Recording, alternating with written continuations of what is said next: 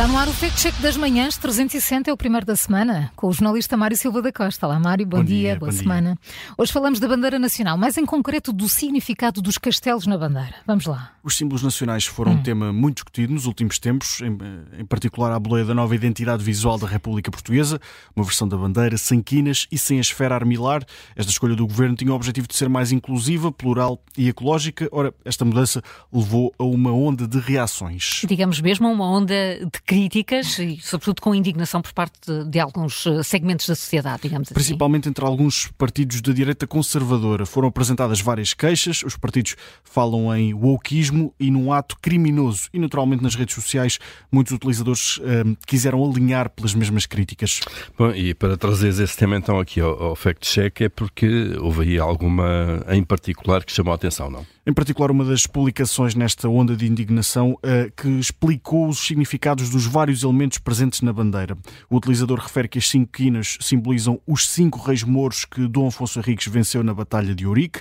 Acrescenta que os pequenos pontos dentro das quinas são as cinco chagas de Cristo e destaca ainda os sete castelos, que, de acordo com, o autor desta publicação, são uma referência às localidades fortificadas que Dom Afonso Henriques conquistou aos mouros. Hum, e então, Mário, alguma explicação oficial para os símbolos da bandeira? O site do Museu da Presidência traz algumas indicações, mas nem todos estes dados são completamente esclarecedores. No caso destes sete castelos, o esclarecimento oficial, podemos dizer assim, remete para a incorporação do Algarve no território nacional. E Mário, conseguimos ter esse, esse dado confirmado por um especialista? O observador tentou, o observador procurou esclarecer esta questão com Miguel Metelo Seixas, investigador do Instituto de Estudos Medievais da Universidade Nova de Lisboa. É professor e autor do livro Quinas e Castelos, Sinais de Portugal.